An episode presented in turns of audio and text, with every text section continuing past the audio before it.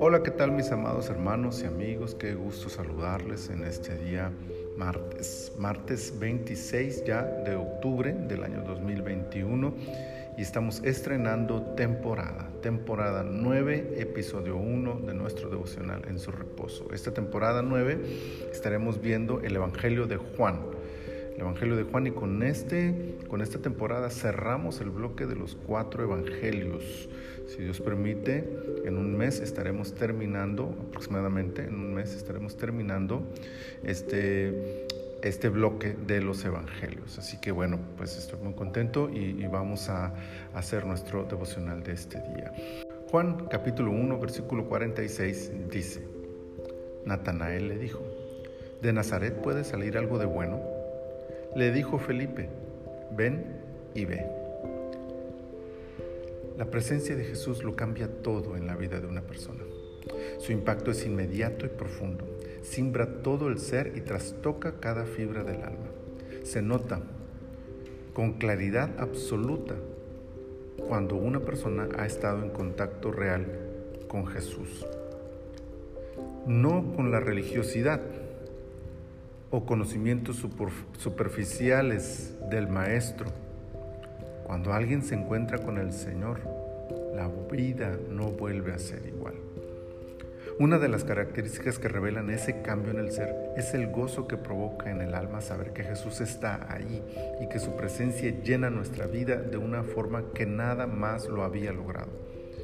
Es por eso que motivados por esa seguridad, una reacción común es desear que otros tengan la misma experiencia. Este capítulo nos narra la forma en que dos personas, al encontrarse con Jesús, compartieron esa experiencia con su familia y amigos. Andrés y Felipe son un ejemplo de cómo compartir nuestra fe con otros. Primero, debe ser motivada por el gozo de nuestro propio encuentro con Jesús. No se puede compartir algo que no se tiene. De manera natural, aquel que se ha encontrado con Jesús deseará este maravilloso evento para los demás. Esa es la base sobre la que podemos fundar nuestra pasión por compartir de Jesús a otros.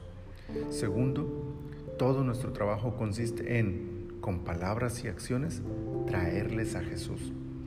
Eso es lo que hizo Andrés. Le trajo a Jesús, según narra el versículo 42. Y es lo que Felipe hace al invitar a su amigo, ven y ve. Por supuesto, estas acciones son físicas. Hay que llevarlos donde está Jesús. Pero el concepto también es simbólico. Hay que mostrar el camino. Hay que enseñar a Jesús a los demás con nuestras vidas. Implícitamente se nos enseña entonces que no hay que tratar de convencerlos con nuestros argumentos o experiencias. Son útiles, pero lo mejor es trabajar para que cada persona tenga su propia experiencia con Jesús. Evangelizar no es argumentar o discutir con las personas, es mostrarles a Jesús, es compartir nuestra experiencia no como una regla, sino como una historia que les permite encontrar en nuestro gozo y paz la posibilidad de que ellos también puedan disfrutar de este maravilloso evento que ven y escuchan en nosotros. Vayamos pues, contémosle al mundo de cómo Jesús llenó nuestras vidas. Testifiquemos de lo grandioso que ha sido nuestro encuentro con Él y mostremos a otros el camino para tener su propio encuentro con nuestro precioso Señor, amigo, Maestro, Salvador y Dios. Señor, muchas gracias, muchas gracias por esta palabra.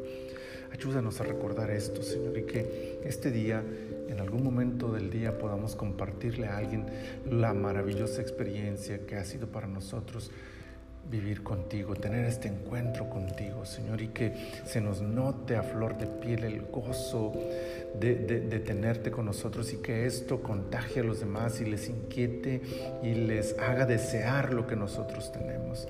Y que entonces, Señor, podamos compartirles cómo nosotros te encontramos y cómo ellos también pueden tener ese encuentro contigo. Muchas gracias Señor por este día. Ponemos en tus manos todas nuestras actividades en el precioso nombre de Cristo Jesús. Amén. Amén. Mis amados hermanos, qué gusto saludarles y espero que me sigan acompañando en este proceso y podamos completar lo que hoy estamos iniciando, que es la temporada 9 de nuestro devocional en su reposo. Hasta mañana, mis amados hermanos. Dios les bendiga.